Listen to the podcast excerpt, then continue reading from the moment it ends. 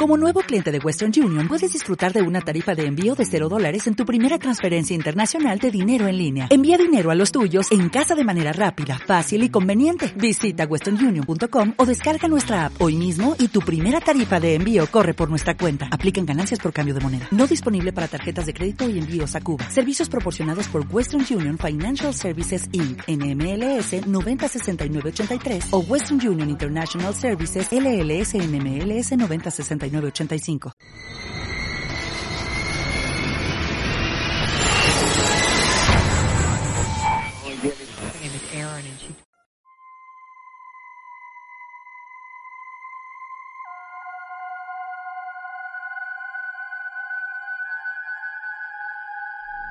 Lo que parecía una tarde normal y rutinaria para un repartidor de pizza se convertiría en uno de los casos más extraños y complejos que conmocionaría no solo al estado de Pensilvania, sino a todo Estados Unidos, llegando incluso a varios medios internacionales.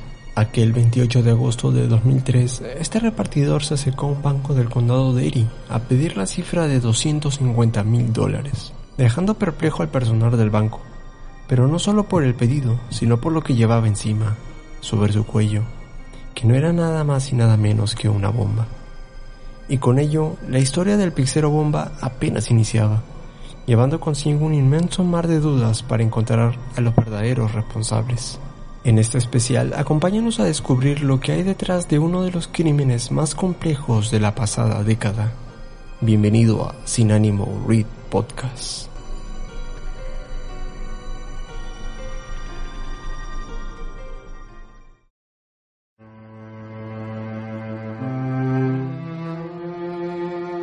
¿Qué tal chicos? Bienvenidos a un episodio especial, esta vez continuando nuevamente con este arco de crímenes y asesinatos, que pues de alguna manera han causado impacto en la sociedad, pero no solamente por el acto en sí, sino en algunos casos por la enorme complejidad que hay detrás de cada uno de ellos.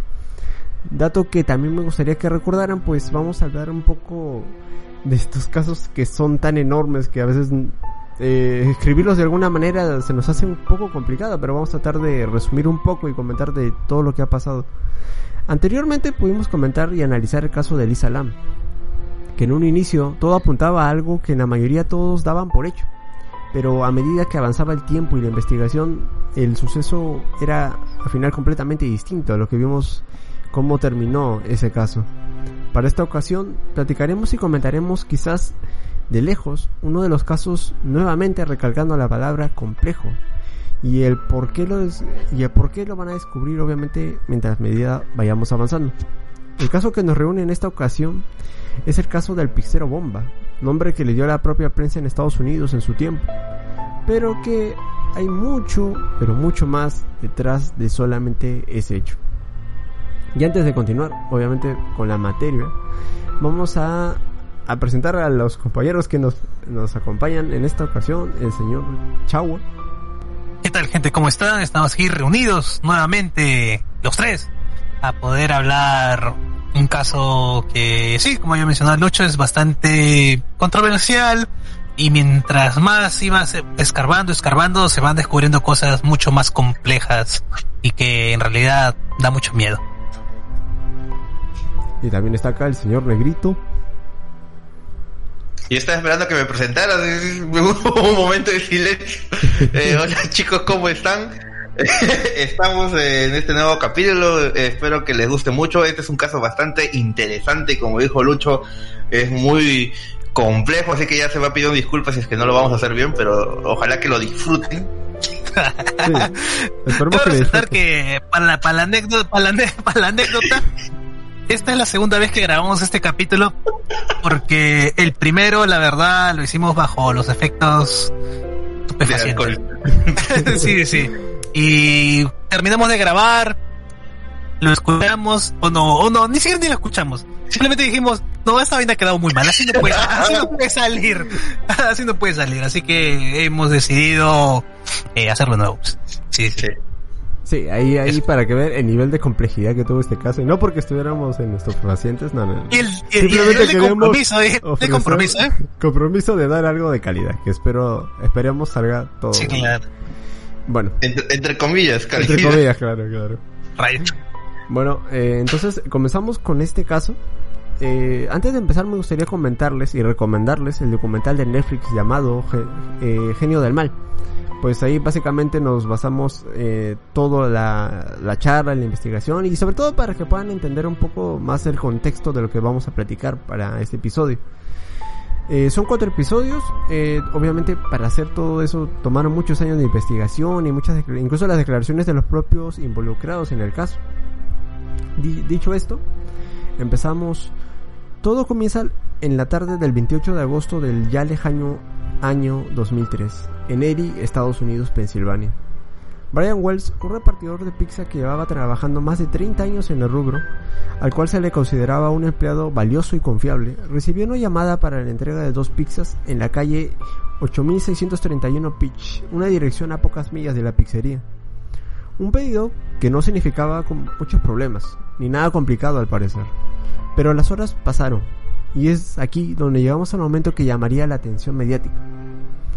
Un hombre tranquilamente había entrado al banco, con nada más y nada menos que una bomba atada a su cuello y un bastón pistola que lo acompañaba. Este se acercó a la cajera del banco para entregarle una nota, en el cual se especificaba que se debían entregarle a él la suma de 250 mil dólares. Pero cuando este ya se disponía a marcharse y dejar el banco, fue interceptado por la policía. ¿Y de quién se trataba ese sujeto? Se trataba del propio Brian Wells. Los minutos transcurrían. Brian se encontraba ya afuera del banco, rodeado de policías, que no dudaban en apuntarlo, pues obviamente no se sabía exactamente lo que podría ocurrir. Aunque desde un inicio el propio sujeto se mostraba colaborativo con las autoridades, incluso se le decía y aseguraba que si no seguía las notas de los captores que le habían puesto esa bomba en el cuello, eh, no podría liberarse del explosivo, que con solamente contaba con 15 minutos para poder realizar todo el, tanto el atraco, el robo, como para llegar a cierto punto para poder encontrar las llaves y deshacerse del explosivo. Incrédulos ante el relato del pixero que clamaba ser una víctima, los policías tomaron su distancia y decidieron esperar al equipo especial de antibombas. Llegamos aquí, eh, negro chavo, ustedes, ¿cuál fue su primera impresión cuando vieron todo esto? Antes de que, obviamente lo que ahorita vamos a platicar lo que sucedió después, pero ¿cuál fue la primera impresión que tuviste tú, negro? que era un, una historia sacada de alguna película. Al principio, siendo sincero, no me la creí tanto porque, o sea, hemos visto muchos casos diferentes en, en varias situaciones, pero que esto de que alguien entre y diga, tengo, bueno, no dijo así como, en una, en una película solamente es, eh, tengo una bomba, denme dinero, pero en este caso, que realmente alguien esté con un artefacto, eh, bueno, en el caso de Brian que fuera obligado a eso, pero que llevar una bomba me pareció bastante peculiar. Y como mencionaste también esto de la manera tranquila que manejaba y la forma esto cruda que en el documental esto se muestra eh, la, muerte de, de, Brian. Claro, porque para este entonces ya, bueno, sí, efectivamente no eh, fallece el tipo ese de aquí, lo que se sorprende era la tranquilidad con la que él, caminaba, ¿no? Al momento de, haber ingresado al banco. Y aparte también toda la indumentaria, todos los instrumentos que tenía, ¿no? Porque no solamente lo atraía era la, la bomba, digamos, que tenía en el cuello, sino también eh, eh, el bastón que llevaba, ¿no? Que no, no era realmente un bastón, sino era una, una escopeta, un rifle que se había hecho de esa forma, ¿no?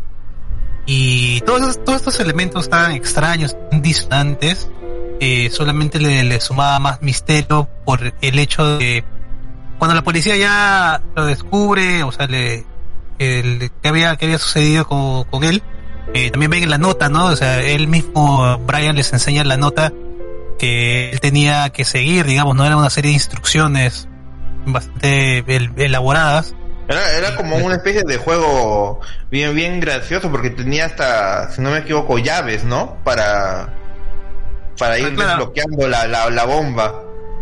Una por una, sí, o sea, ahí decía incluso mismo eh, la ubicación y varias instrucciones, ¿no? Y la letra también era bastante sorprendente en ese, en ese momento. Claro, era, eh, las, obviamente eh, eran esas notas a las cuales él le decía a la policía que debía seguir que tenía solamente, contaba con esos solo 15 minutos para poder llevar el dinero a cierto punto eh, y él en, eh, poder recoger la llave y sacarse el explosivo. Pero pues como vimos, la misma policía lo interceptó eh, y finalmente, aunque esperaron que llegara el equipo antibombas, el pitido que traía el explosivo empezó a sonar y sucedió al final lo, inevitable, que fue terminar de, explotar y básicamente volarle la cabeza. Fue un crudo final. Y eso, incluso el mismo y esto, incluso el mismo documental es bastante gráfico con, eso de ahí, ¿no? Obviamente está un poco censurado, pero no, no, no se guarda nada. Eh, exacto, sí. Se, para se ve el momento donde explota. Sí, para los que vean el documental podrán ver la, escena tal cual. O sea, tan, tan terrible que ves como cada pedazo de carne del cuerpo de Brian es, explota y salpica, incluso llega a rebotar por alrededor de la escena. Pero... Lo, lo triste es que no, es que no es que no muere ahí. Sí, le quedó en un momento más de vida todavía. Ahí sí, ahí sí, ahí, ahí, sí, ahí, sí te, ahí sí te la, te la comiste un poco el ocho porque la, la, la cabeza viene después. no, no, ah, cierto, cierto, solo su pecho. Sí. Solo su pecho, pero él todavía está vivo todavía un, un tiempo, un tiempo más. Sí, cierto. Sí, pero era que era decidieron preservarlo, ¿no? Porque no sabían que qué más podía pasar, digamos, ¿no? Si había explotado y tal, en lugar de atenderlo, ¿no? Eso también fue un, poco jodido de, la parte de la policía, en realidad. Sí. Es que de cierta forma es, es, es, como que lo que se tenía que hacer porque eh, era no podían correr el riesgo de que de que sea una de que vuelva a explotar o sea las cargas a veces esto no terminan de detonar completamente o puede hacer un accidente mayor que termine engrabando a la gente en cierta parte no, no es como que quiera justificar tampoco a la policía pero en, una situación así tienes que, que tener esto lo, el menor riesgo posible para otras personas. O sea, lamentablemente Brian murió, pero hay que evitar que otras personas pasen por un riesgo. De hecho, esa es una muy, muy de mentalidad, ¿no? Digamos, de la, de la policía o en general de, los Estados Unidos, ¿no? De, el tratar de hacer sacrificios, o sea, con tal de, del, bien mayor. Mayor. Claro, minimizar, o sea, lo, lo, menos posible. Claro, claro. tenía que tomar muchas precauciones la policía, sobre todo, aunque el explosivo ya haya detonado. Uno, uno nunca sabe si pudo haber traído otro más o le faltaba aún más por estallar, ¿no? Pero claro, como decíamos, finalmente el explosivo eh, no mata totalmente a Brian, queda vivo unos cuantos minutos después en lo que ya luego fallece. Pero esto no sería más y nada más que el inicio de algo que aún está más y más profundo de lo que solamente podíamos ver solamente en ese momento. en ese momento eh, parecía como que era un caso aislado, ¿no? O sea, una cosa curiosa, nada. Claro, un caso de un atraco que salió fallido y pues el que al menos pensaría, pues no, no tiene nada más. Pues ya prácticamente el caso cerró. El, simplemente el, el atracante no pudo cumplir su, su trabajo. Y aquí pasa eh, lo, siguiente. Eh, ocurrido el atraco y la posterior muerte de Brian Wells, los días transcurren. Pero ahora se reporta otra muerte. Y dada casualidad es un compañero de trabajo de Brian, otro pixero llamado Bob Pinetti. Y a que aparentemente había muerto de una sobredosis. Ya para esto, ya la, a la policía, a los investigadores, les encienden las alarmas, pues era demasiado coincidencia que otro pixero, que también casualidad era compañero de Brian Wells, muriera a tan poco tiempo. En este punto tú, ¿qué, qué, pensabas, Negro? ¿Qué, ¿Qué podías inducir tú? Obviamente que tenía que ver, porque los mismos compañeros de Brian y de Bob, Bob Pinetti, Bob Pinetti, ¿no? Sí. Eh, mencionaron que Bob antes de que de que muriera por la sobredosis de droga estaba muy nervioso creo tenía una actuada de forma errática luego de la muerte de Wells creo que por ahí mencionaron de que él era el siguiente o una cosa así obviamente no sabíamos qué, qué tan compleja era la situación pero sí sí eh, por mi parte yo pensé que, que sí tenía mucho que ver eh, ya creo que adelante también podríamos decir que, que realmente de Bob Pinetti no se sabe mucho cómo se involucra acá, pero hay muchas esto evidencias o muchas esto declaraciones que, que sí que sí lo involucran, pero no de una manera muy clara. Pero hasta ese punto, yo diría que sí, sigue siendo un, para mí un caso de, de un intento fallido de, de, de un, de un banco. Sí, o sea, Mm, A mí en ese, en ese punto ya me daba la, la, la impresión que, que de repente estaban tratando de silenciar a alguien, ¿no? Obviamente, eh, para ese punto no, no se nos había revelado mucho todavía, o bueno, todavía no había muchas luces, la policía no tenía tantas pistas. Pero eso fue lo que, lo que a mí me pareció, ¿no? De que quizá ese tipo, de Popinetti, sabía algo, ¿no? Re- respecto a, a la bomba quizá, o a otro tipo de, de eventos que hayan sucedido, ¿no? porque era mucha, demasiada casualidad, digamos, que dos personas que trabajaban en el mismo lugar hayan fallecido, ¿no? Eh, bueno, Aunque hayan uno, sido de- uno de- uno- uno de Hayan las sido formas diferentes popular- muertes, como que sí da la especulación, ¿no? o sea, no, no es común. Claro, no es, no, no, no es algo que suceda todos los días, digamos, ¿no? Claro, muy extraño. al menos sea, no sé, ahí ya muy extraño. Mm, la- las muertes, sobre todo eh, ambos compañeros de trabajo, que se conocían de alguna manera, y como dice de la chava, o sea, pudo haber sido incluso en alguna manera de silenciar o algo, de que delatara de quién pudo haber sido esos captores que atraparon a Brian y le pusieron la bomba en el cuello. Eh, ya la, obviamente como les comentaba la policía había encendido ya la alarma de que había algo más detrás de todo esto. No solamente era un simple atraco sino que había algo mucho más atrás de todo esto. Eh, los días pasan. Eh, la policía investigaba obviamente el último pedido que había recibido Brian Wells en la, tarde de que ocurrió el atraco eh, para saber dónde fue la última vez que se le vio y como le mencionamos había entregado un pedido no muy lejano a la pizzería donde él trabajaba. Es en ese entonces que se reporta una llamada. Cuando el sujeto que llamaba- eh, realizaba la llamada decía se llamaba William Rothstein, Roth, Roth- Rothstein, eh, aunque mayormente conocido como Bill. Reportaba con la policía que tenía un cuerpo de- en un en el congelador de su casa. Y la policía obviamente se queda como ¿por qué, Ay. ¿por qué hay un cuerpo en el congelador? Y él decía que alguien había metido un cuerpo en ese congelador, que no sabía nada, simplemente quería reportarlo de que alguien se había metido a su casa y dejar todo eso. Eh, obviamente la policía va a eh, averiguar qué, qué pasó, qué sucedió y es ahí en donde empiezan a salir las primeras luces de este caso. A uno en primer momento pensaría de que no tiene nada que ver con el caso de Brian Wells, pero a medida que vamos averiguando de quiénes son estos personajes que se van involucrando ahora con la historia, eh, vemos poco a poco de cómo se va a ir desenvolviendo este caso ahora. Ahora con Bill eh, reportando de todo esto, de este incidente, de este cuerpo asesinado que había estaba puesto en el congelador. Eh, Negro, tú, ¿tú qué pensabas en ese momento? Porque es como que muy alejano a lo que estábamos viendo del caso de Brian y ahora se reporta este cuerpo metido en el congelador. Eh, ahí ya comencé a ver que todo esto estaba raro.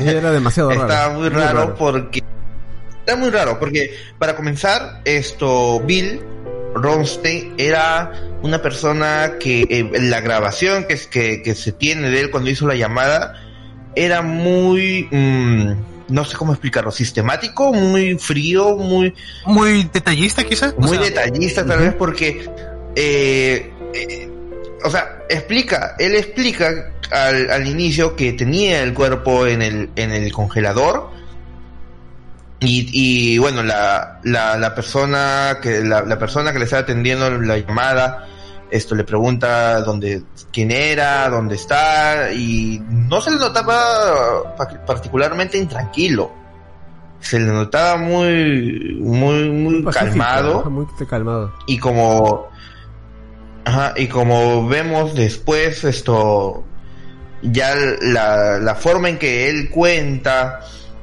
cómo recibió el cuerpo o de parte de quién y, y las razones me, me parece muy muy frías de, de él, muy, muy esto, no sé cómo explicarlo. Eh, no, no, no, es una persona muy normal, digamos, ¿no?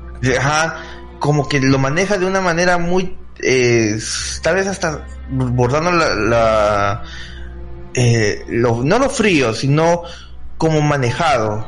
O sea, yo lo veo de esa manera, lo veo como que ya estaba en control de, del conocimiento de cómo sucedieron las cosas. No sé si, si ya puedo explicarlo o, puedo contar más o menos cómo fue. Sí, sí, señor. O, o, ya, esto, bueno, Bill básicamente explica que la persona que tenía en su congelador era Jim Roder. Jim, más, más, yo no sé cómo verla así, Jim, le voy a decir Jim. eh, y Roden. ya. Y él fue realmente asesinado por Marjorie Armstrong, que era su pareja del, del, difunto, ¿no? La cuestión es de que esta mujer, Marjorie, llama a Bill, que muchos años antes, se explica luego de que ellos también habían sido pareja. Llama para que Bill le ayude a deshacerse del cuerpo. Y él, esto, siente al inicio ayudarla, eh, pero luego, según él, se, se, arrepiente, ¿no? Esto, y, según él toma estas dos opciones, o sea, o, se suicida luego de deshacerse del cuerpo, la antes de el, bueno, triturarlo de él para, para desaparecer el cuerpo de Kim. O, toda esta explicación que le dan me pareció muy, muy tranquila, muy fría. Hasta, hasta diría que, que el tipo lo, lo, lo diría que está todo premeditado. Está todo pre, no premeditado, porque hasta, hasta eso tal vez no es la palabra. Tal vez como que controlaba la situación. No, no, no es, muy explicado. Todo calculado. Lo que quiero decir. Controlaba mucho la que llevaba. Ajá, algo así, como que todo lo que él decía ya lo ya sabía que se lo iban a preguntar o ya lo había previsto que lo que le iban a preguntar. Ya tenía respuesta para muchas cosas. La forma en que movió el cuerpo, eh, por qué puso tal cosa, eh, por qué, cómo pensaba deshacerse, eh, me pareció muy, muy extraño, muy, muy, aún no veía la hilación con el otro caso, pero de por sí ya me parecía Bill un, personaje muy extraño. Y esa cuestión de como, como digo, que ya estaba como que medio planeado todo lo que hacía, eh, al momento que él da la declaración a la policía, porque van a, efectivamente a buscar a la casa de, de Bill, ¿no? ¿Qué es lo que había sucedido con el cuerpo, todo esto? Y él va haciéndoles un tour, digamos, por toda la casa, ¿no? Eh, hay una parte en las escaleras donde se ve ¿no? que está con la, con la sangre de, de Jim Rodem y él les dice, ¿no? Que, bueno, sí, eso estaba dentro de, sus cálculos, ¿no? Que por aquí arrastró el cuerpo, ¿no? Y se golpeó algo y por eso dejó las marcas ahí.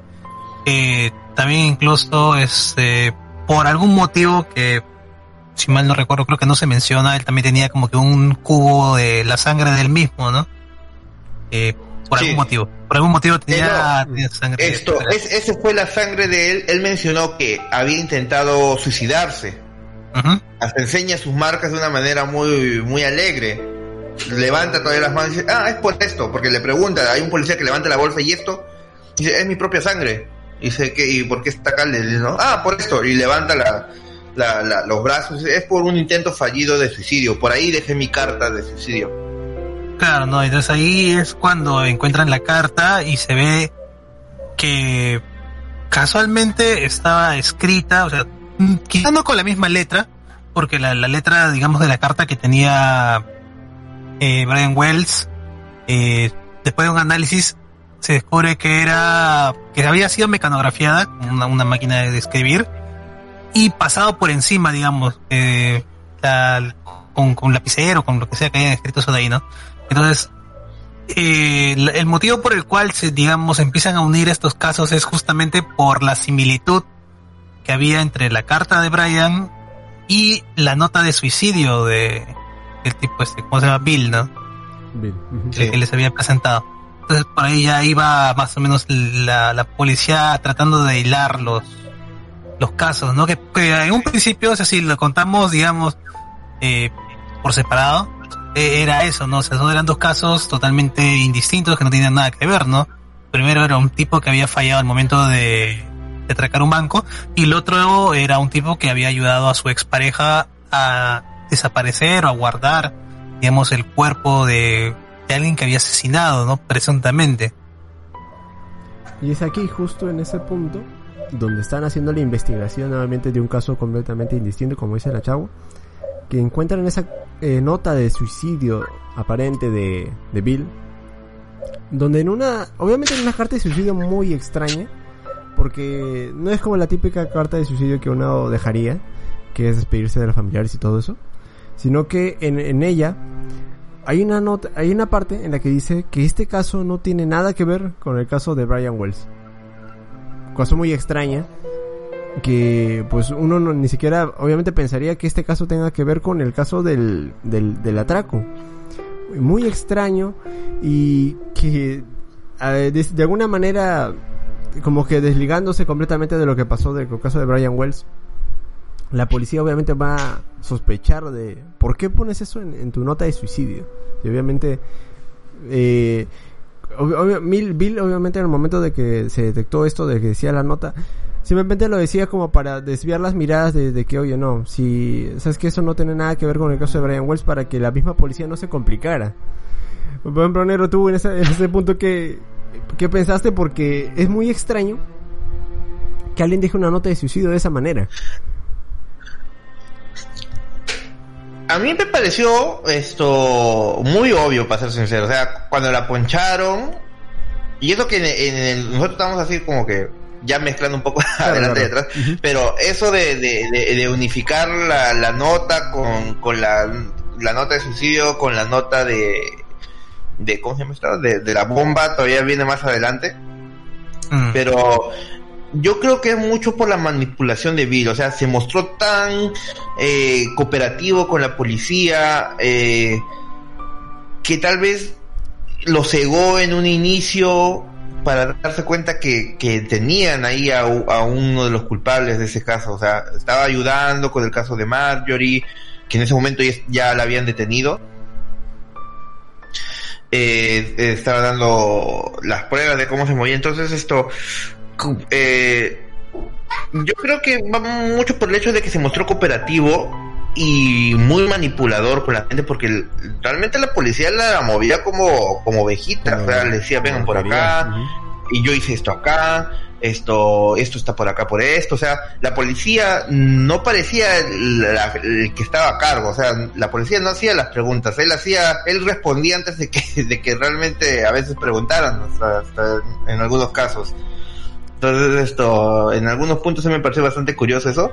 Yo, yo sobre las dos notas sí me pareció muy, muy obvio. Obviamente eso se ve más después. Pero hasta ese punto ya Bill era todo un personaje. Pero... Sí, todo un personaje. Y ahora, ya tanto que hemos hablado de Bill, estamos olvidando que yo creo que una de las piezas más claves de todo este caso. Que así como mencionaba el negro, eh, el cuerpo del congelador había sido asesinado por Marjorie Bill Armstrong, otra otro personaje muy muy muy muy importante en esta historia. Marjorie Armstrong vamos a describirla un poquito es que era una una mujer que era prácticamente podríamos considerarla hasta cierto punto exitosa en la vida porque había tenía títulos, tenía un doctorado, dinero por de una manera puede decirle que no le faltaba eh, eh, años por años atrás de que sucediera esto. Una mujer bella, incluso de buen estatus y todo ello. Que no uno no pensaría obviamente que sea capaz de hacer algo así. Pero a medida que obviamente se descubrió esto del cuerpo, eh, la propia el propio Bill eh, culpaba a Marjorie de este asesinato, Marjorie se defendía de una manera muy tajante, de una postura muy firme y no se dejaba intimidar ante nadie, al contrario, buscaba de alguna manera de, de defender su inocencia de, de, todo lo que había pasado. Y ella le alegaba completamente de que todo lo que había pasado, incluso del propio caso de Brian Wells, lo culpaba a Bill, del ser completamente el culpable de todo lo que había sucedido. eh, obviamente mientras la investigación avanzaba, se descubría finalmente que él, eh, ella había tenido ya ex esposos que también habían muerto en extrañas circunstancias, cosa muy rara y, y- sobre todo ella que pedía su inocencia del, del asesinato de Jim Roden. Y, aquí con ya dos personajes tan importantes como ellos y a medida como les digo el caso de Brian Wells también seguía en el proceso de investigación se sabe luego de que Brian había entregado justo ese último pedido cerca a donde Bill en ese entonces estaba viviendo, donde, bueno, en la casa de Bill estaba. Y ahí obviamente ya junto con la nota y ello, lo, el caso ya empezaba prácticamente a hilarse de lo que había sucedido. Por ejemplo, Negro ya para, para este punto ya, ya prácticamente entre Bill y Marjorie se estaban eh, culpando de todo. Obviamente Bill estaba en libertad condicional porque se mostraba muy colaborativo con la policía, mientras que Marjorie completamente se, se mostraba muy tajante ante todo. ¿Tú, ¿Tú qué pensabas que sucedía ya en ese punto? ¿Tú a quién veías detrás de que manejaba toda esta situación?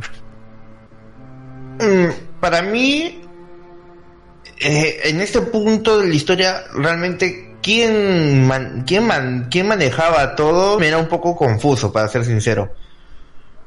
Porque a mí me parece que Bill era esto, tal vez el más eh, inteligente, pero Marjorie, por sus antecedentes, yo diría que era esto, una especie de de experta manipuladora tal vez. Porque como tú mencionaste, ella ya tenía dos muertes anteriores a, a la de Jim, que fue otra pareja que también ella mató y que salió en libertad por porque fue por defensa propia. Eh, bueno, la gente no me ve, pero estoy moviendo mis dedos como entre comillas. Ajá. Eh, y, y otra y otra fue esto supuestamente una muerte en extrañas eh, circunstancias creo que algo así lo ajá entonces esto de por sí era es, es una persona con ciertos antecedentes. Tal vez mm, no haya sido culpada de, de por un intento de asesinato real eh, pero ya se ve extraño. Y luego está el hecho de todo este trasfondo de que tienen eh, eh, Bill y Marjorie de antes tener, de ser pareja, de ser personas que con un ego muy grande, de saber que son inteligentes y, y que solo sientan que tal vez entre ellos hay esa conexión, de que solo entre ellos pueden llevar cierta camaradería, cierta, cierto nivel de, conversación, por así decirlo también. Eh, no, no, no sé qué más esto puedo decir porque para mí en, en, esa parte de la historia a mí me pareció muy muy extraña la forma estaba Marjorie de alguna manera defendiéndose de la cárcel Bill manejaba la situación desde afuera y, y comenzaban a salir otros nombres por ahí también sí. medio, medio que, que no ayudaban mucho a entender por dónde iban lo, iban iba el caso exacto exacto ya claro no y continúa chaval continúa no, te iba a decir eh, que en ese, en ese punto en la, en, de las defensas, eh, por ambas partes, no tanto por por la, la mujer, eh, recuérdame el nombre. Marjorie. Marjorie. Por Marjorie, Tanto por Marjorie como por Bill, estaba en, en, ese plano de del tira que te doy, ¿no? De que cada uno de ellos se acusaba y lo que me sorprendía para ese momento, lo, lo era que el momento en el que le estaba haciendo el interrogatorio en la, la dentro de la policía, ¿no? Es como que deja, deja entrever y decía, ¿no? Que él era el más inteligente dentro de la sala, ¿no? Ah, eso sí fue bien frío. ¿ah? O sea, el, el, el, mismo el mismo detective esto sale en el documental y dice esto que, que él, él, estaba junto a Bill en el, en el lugar donde van a hacer la, las confesiones, la, donde le van a hacer la... ¿Cómo se llama esto? Las preguntas. Interrogatorio. El interrogatorio, el interrogatorio. Y lo primero que le dice, así con sus dos huevos, dice, de esta sala, el hombre más inteligente soy yo. Mire, mire ese ego. ¿Cómo mierda te lo dices? Es a un detective. O sea, estás ahí por un caso de, de, de, asesinato, de posible asesinato, de, de, cómplice en la muerte de alguien y te mandas de, de, con todo el ego delante del detective. O sea, no sé, era una persona muy, muy, aparte de, de, del ego, del ego que tenía, no, no sabría decir si tal vez era más que inteligencia lo que tenía. Era una persona muy, muy extraña, la verdad. Al igual que, que Marjorie también, al momento de hablar, la forma tan vehemente con la que, con la que se defendía, también daba esa sensación de que, o sea, a primera vista tú veías a la, a la señora Marjorie y parecía una persona que estaba totalmente ida, ¿no? Pero a medida que iba hablando, las cosas que decía, todas tenían absolutamente sentido. Eh, obviamente cuando alguien va, va a declarar algo, tiene que interrogarlo, eh, pasa por el psicólogo también, entonces todas las veces las que ella pasó por el psicólogo antes de dar sus declaraciones, eh, siempre el resultado fue de que era una persona que estaba dentro, digamos, de, mm, de la razón, ¿no? O sea, eh, no estaba, no estaba demente. No, aunque sí, sí tuvo algunos, esto, según lo que ella, su historial de, de otros, de, de su vida antes de este caso, sí le diagnosticaron con, con varios problemas, esto, de psicológicos, esto, pero no, no llegar a la demencia, sino era tal vez bipolaridad, esto, esas vainas, ¿no? Sí. Eh, pero que en sus cabales estaba para, para llevar una vida relativamente normal. Entonces, eso, eso, eso sí lo pasaba. Y, y era muy, como tú dices, la forma obviamente en la que se comunicaba con, con la policía, con los jueces, cómo se defendía, que aún con toda forma de, de verse, la, la, apariencia, la apariencia tal vez desengañada que tenía en ese momento, pero que lo que decía tenía sentido, sí, sí deja mucho que, que pensar en ese caso. Exacto. Y bueno, ahora vamos a avanzar un poquito más ya con la historia. Eh, obviamente para en ese entonces, como dice la chava, estaban en ese tira que te doy, porque nadie quería cargar con la muerte de Brian Wells. Prácticamente había sido una ejecución pública. Y creo, si no me recuerdo, la condena por ese, por ese hecho era eh, la pena de muerte. Obviamente ni, ni tanto Bill ni Marjorie obviamente querían cargar con eso. Era prácticamente tirarse de que, que el que fuera menos menos él o ella cargara con esa muerte. Y, obviamente no ser asesinado, no, no, no morir por eso. Eh, me parece entonces no, había, no había una sentencia, los días pasaban, los años pasaban y, empiezan a descubrirse, como dice el negro, otros nombres detrás de este caso, pues esto que, como les digo, es un caso muy complejo, hay muchas personas involucradas como tal en esto y empiezan a salir los primeros nombres. Uno de ellos es Floyd Stockton, un compañero de Bill. De hecho, creo que el negro aquí puede ilustrarnos un poquito más de este, de este personaje. Floyd Stockton, eh, si no me equivoco, él era, él vivía con Bill en ese momento cuando pasó el caso de del pixero bomba de, de Brian, pero él huyó eh, porque la policía estaba revisando los alrededores, como mencionamos antes, el caso, el lugar donde pidió, donde Brian fue a entregar la, pizza y donde fue atado con la bomba quedaba muy cerca de donde vivía esto Bill. Entonces parece de que Floyd no quería esa atención de la policía y huyó en ese momento. ¿Por qué él no quería esto? Porque ya estaba siendo buscado por un caso de violación a una eh, menor, si no me equivoco, con discapacidad, por un caso de violación, que fue, si no me equivoco, por, en Washington creo que estaba siendo buscado. Entonces él se retira del foco de la situación, pero sí había eh, declaraciones de que él también posiblemente tuvo que ver con este caso, solo que digamos que él es el más eh, de, que de uno de los que más se desconocen las pruebas. Sí, al que poco se le relaciona también con este caso porque como decías, ya tenía problemas de por sí, así que involucrarse en un, algo peor en ello, pues prácticamente podía haberlo condenado también a algo más grave aún. Y otro de los nombres también que sale y es quizás uno de las piezas que va y va a hacer que este caso empiece a ordenarse, a saber cómo se está armando todo por dentro, es el nombre de Ken Barnes. Ken Barnes es un, por así decirlo, un compañero de Marjorie Armstrong, porque también estuvo, eh, de alguna manera, se conocían con ella.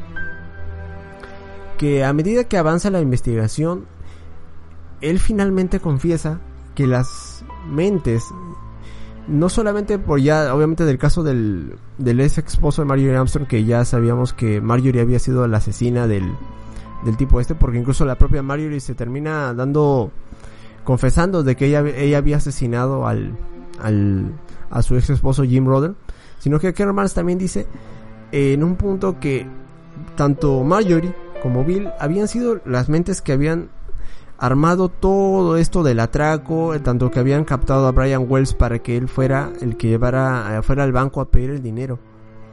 Y obviamente cuando eso con esta primera información de Kern Barnes que tanto Bill como Marjorie habían sido las mentes que habían armado esto.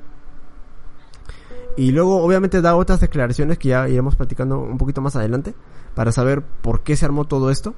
Eh, negro, por ejemplo, con, con las declaraciones, primeras declaraciones de Kier que, ¿cómo ya se va, tú crees que este caso ya se va armando? Porque obviamente cuando yo creo que ya había, eh, con esta primera declaración de Kier Bill había fallecido. Porque la, la, investigación había avanzado, pero Bill ya en ese entonces ya había fallecido. A ver, la primera declaración de Ken Barnes, si no me equivoco, es cuando menciona de que Marjorie alguna vez esto en una especie de broma le había dicho de que, que cuánto le cobraría por un asesinato, si no me equivoco, ¿no? Ah, exacto, exacto, exacto. Ahí es donde sale la, la, la, famosa cifra de los 250 mil dólares. Claro, supuestamente Ken Ramsey era conocido como un, un matón, una cosa así. Y esto, supuestamente él dijo, no, esto, yo de broma le dije a, a Marjorie que iba a, que iba a matar a alguien por 250 mil dólares, ¿no? Que es esto, eh, la, la, la, el monto que querían robar, la tarifa, el monto que, que querían robar de, del banco. Eh, al principio cuando mencionó esto, yo creo que ya era, era, era una forma de desligarse del mismo Ken porque él, él dice esto, obviamente yo no lo iba a hacer, pero la forma en que también él se se hila a la historia era un, poco extraño. Eh, no hemos mencionado que Brian Wells, esto también era, eh, era medio picarón. Ah, tenía sus tenía, tenía sus cosillas por ahí, tenía un, cuaderno donde tenía apuntado esto, los nombres de las, las prostitutas de la localidad, sus, teléfonos y sus rankings y todo chingón.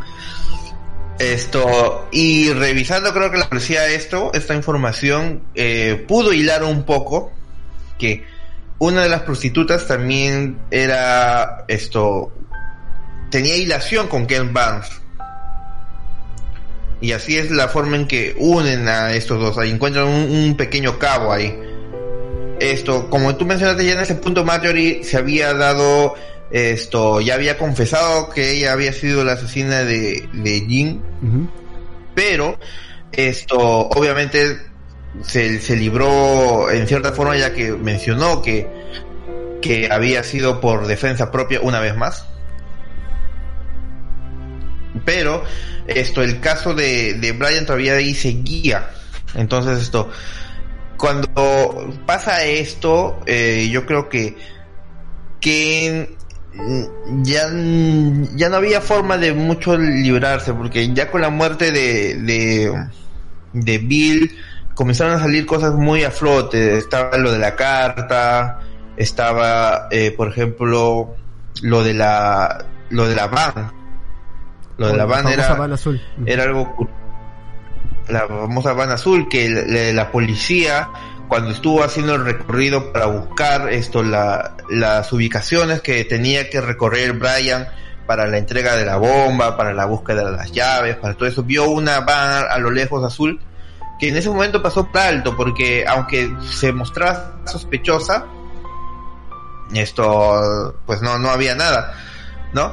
Esto, pero luego cuando ya el, justamente la persona que está haciendo este documental va, quiere eh, contactar a, a Bill en sus últimos momentos de todavía está relativamente sano esto y hablar eh, ofrecerle una entrevista él ya se rehúsa y graba la, la banda la banda ahí. Pero obviamente este dato no había salido porque ningún policía lo había mencionado. Y ya es cuando fallece y sale todo esto a la luz. Y recién comenzamos a ver que realmente Bill estaba ahí metido pero muy tarde ¿no? Ya era muy tarde ya para enjuiciarlo y todo Claro, porque incluso hasta el, hasta el último no lo, lo, negó, o sea, que él no había tenido nada que ver con, con el tema. Hasta el último, hasta el último. Al final se... O sea, digamos que se fue a la, a la con, con el secreto.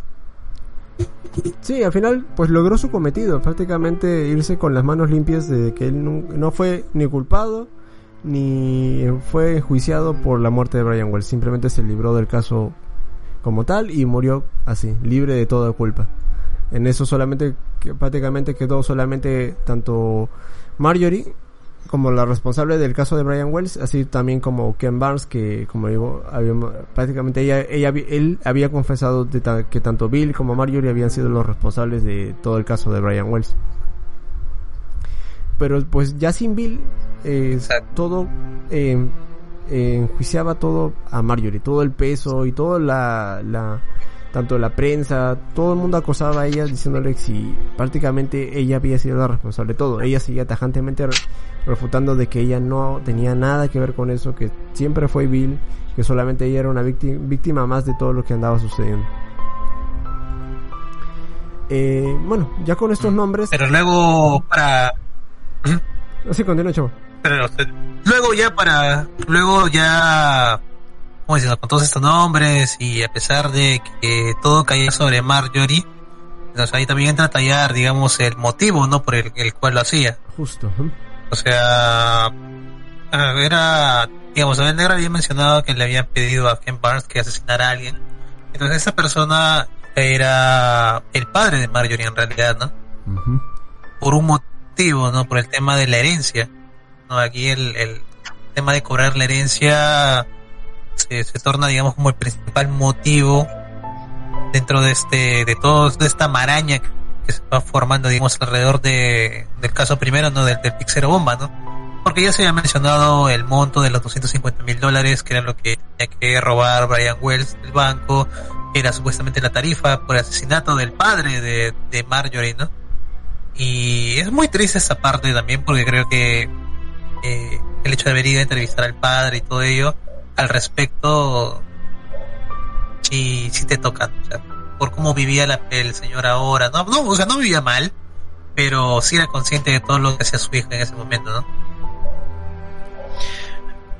me dio pena sinceramente. Era un hombre que aunque que aparte se notaba que era muy buena gente porque o sea eh, su dinero que no le iba a dar a su hija lo, lo usaba para ayudar al resto y es que básicamente lo que hizo que Marjorie se enojara Esto también está el hecho de que él menciona de que la vida que le dio a Marjorie eh, fue muy de lujos tal vez, la consentía demasiado. Y que tal vez eso en algún punto había sido un error que había llevado a Marjorie a volverse tal como era. O quién sabe realmente tal vez Marjorie siempre fue así es un problema dentro pero siempre queda siempre yo creo que en su papá habrá quedado esa esa espina de tal vez en algún punto no debió haber sido tan tan bueno, ¿no? O tal tal vez debió haber dado ciertos límites a Marjorie para para que no se creara ese tipo de, de persona que terminó siendo. Sí, no, o sea, incluso la denominaba como si fuera un monstruo, ¿no? Eh, triste, triste realmente lo, lo, lo, del padre y el, el, motivo por el cual se había hecho esta sí. este plan. Sí, prácticamente era así para ya ir resumiendo toda esta esta este despelote de, de personas entrando y saliendo en este caso uh -huh. eh, todo fue una especie de, de plan entre eh, cómo se llama este Marjorie y y Bill con, eh, para conseguir estos 250 mil dólares robando el banco usando a Brian Wells para que con ese dinero pagarle a Ken, a Ken Barnes y matar al padre de Marjorie para que ella pueda recibir su herencia. Así se podría resumir básicamente el caso, ¿no? podemos resumir a grandes Claro, rasgos o sea, que- el- la motivación. Ajá, la motivación y básicamente el móvil principal por lo que todo sucedió fue el asesinato del padre de Marjorie. Marjorie le guardaba un rencor enorme por saber de que no iba a recibir nada de la herencia. Y pues su padre, como él mismo dice, no quería darle más dinero porque sabía que el dinero que le iba a dar lo iba a gastar de mala manera. Y sabía que su hija estaba Sí. mentalmente. De hecho, hay incluso en el propio documental se ve una entrevista que le hacen al abogado de Marjorie, ya por los casos anteriores también que había sucedido con los ex esposos. El Marjorie siempre, el, el momento que le hacían el examen psicológico, de alguna manera ella salía que estaba bien, pero ella no estaba bien. Mentalmente no era una persona que pudiera convivir con la sociedad por la manera en la como ella actuaba, cómo era capaz de meterse en las personas. Y es quizá por eso que el propio Bill también se vio involucrado. Había algo en Marjorie que él veía o que ella se había metido dentro de él que fue capaz de, de ayudarla eh, también a que se desarrollara todo esto. Pero obviamente Bill también tenía sus cosas, o sea, no era libre de, de lo que había sucedido. Simplemente de alguna manera Claro. se habrá visto también obviamente influenciado o seducido por la propia Marjorie. Algo que ella era muy buena en hacer en los demás. Claro, Justo como que menciona- manipula mucho. Como, claro, justo como mencionan esto de la mani- manipulación, esto, y creo que eso es también un poco ya de casi de la parte final del caso, cuando ella misma hace ver o creer a la gente, a los policías, que el mismo Brian, pues estaba esto involucrado en todo esto. Y eso, eso también este, abre otro otro pasaje bastante triste, bastante conmovedor dentro de, de toda la historia. Y es que, bueno, como dicen, ¿no? Eh, haberlo incluido, como que él también era un, era un cómplice, pero también le todo el poco respeto, digamos, que se tuvo por, por el cadáver de, de Brian, ¿no? O sea, tuvieron que, que decapitarlo y tal para quitarle el dispositivo que tenía él en la cabeza. No, lo cual obviamente dejó muy mal a la familia, ¿no? Porque no pudieron velarlo de una manera adecuada, ¿no? O sea, normalmente cuando alguien vela a un familiar, pues a cajón abierto, ¿no? Para que se pueda despedir la gente. O sea, él no, con él no pudieron hacer eso porque no, no estaba en condiciones, ¿no? E incluso luego que la policía tenga que salir a dar esas declaraciones, ¿no? De que es posible, de que él también haya estado involucrado en todo, en todo el asunto. O sea, la familia obviamente respondió de una mala manera, ¿no? O sea, bastante indignados por cómo se le estaba tratando a su hermano, ¿no? Que él, él, para la familia, él era una persona muy, muy correcta, ¿no? Obviamente tenía lo suyo, ¿no? pero Claro. era una persona que, que no le hacía daño a nadie, que, que buscaba ayudar, ¿no? También de, de alguna forma a las personas, ¿no? Y, y que, qué triste, ¿no? Que, que se le esté considerando, ¿no? Que falta de respeto, ¿no? Por, Sí. por su memoria, digamos.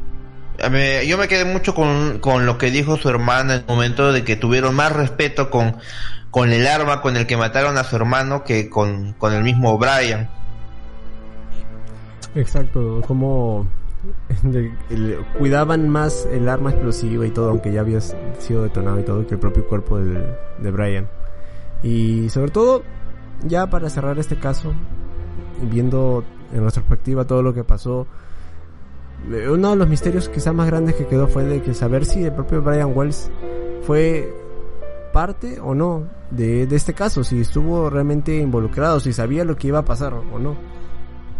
Y es aquí donde quiero mencionar el, ya el último nombre de este caso, que es el una amiga muy cercana de Brian, que se llama Jessica Hopsky, que era una amiga, por así decirlo, una de la prostituta favorita de, de, de Brian, porque concurría mucho, obviamente, pero, o sea, era un tipo de relación no solamente de cliente y, y la prostituta, sino que era una relación mucha más profunda, que obviamente incluso la propia Jessica había, llevado, a- llevado- le había llevado a conocer a los padres de, de ella, o sea, se conocían, o sea, llevaban una relación, incluso compraban drogas y él de una manera le pagaba de diferente manera, o sea... Eso sí me dio risa, eso sí me dio risa. Pensé que iban a decir, iban a comprar cosas, iban al cine y se compraban drogas. Así que me tuve que reír. Pero bueno, o sea, en conclusión, llevaban una relación muy más que de amigos, ¿ya? Pero es en ese punto, incluso Jessica eh, la detuvieron por posesión de drogas.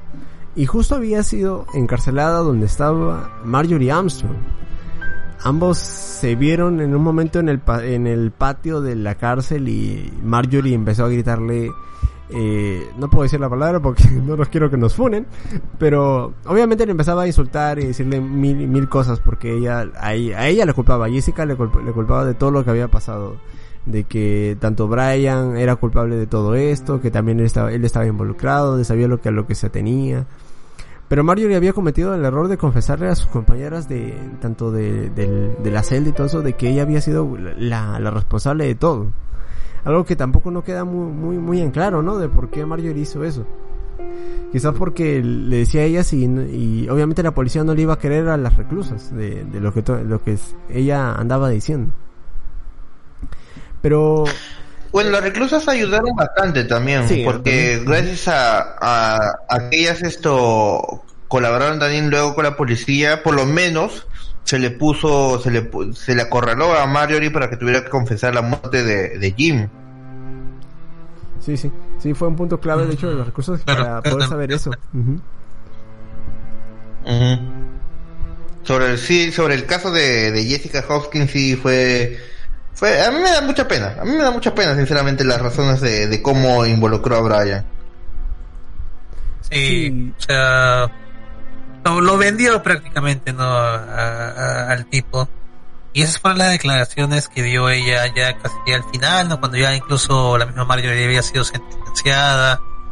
Y pues creo que la declaración de esta mujer hubiera sido muy efectiva, digamos, muchos años antes de que incluso el caso se concretara. Forma así termina limpiando el nombre, digamos, de, de Brian, ¿no? Por las declaraciones que había hecho.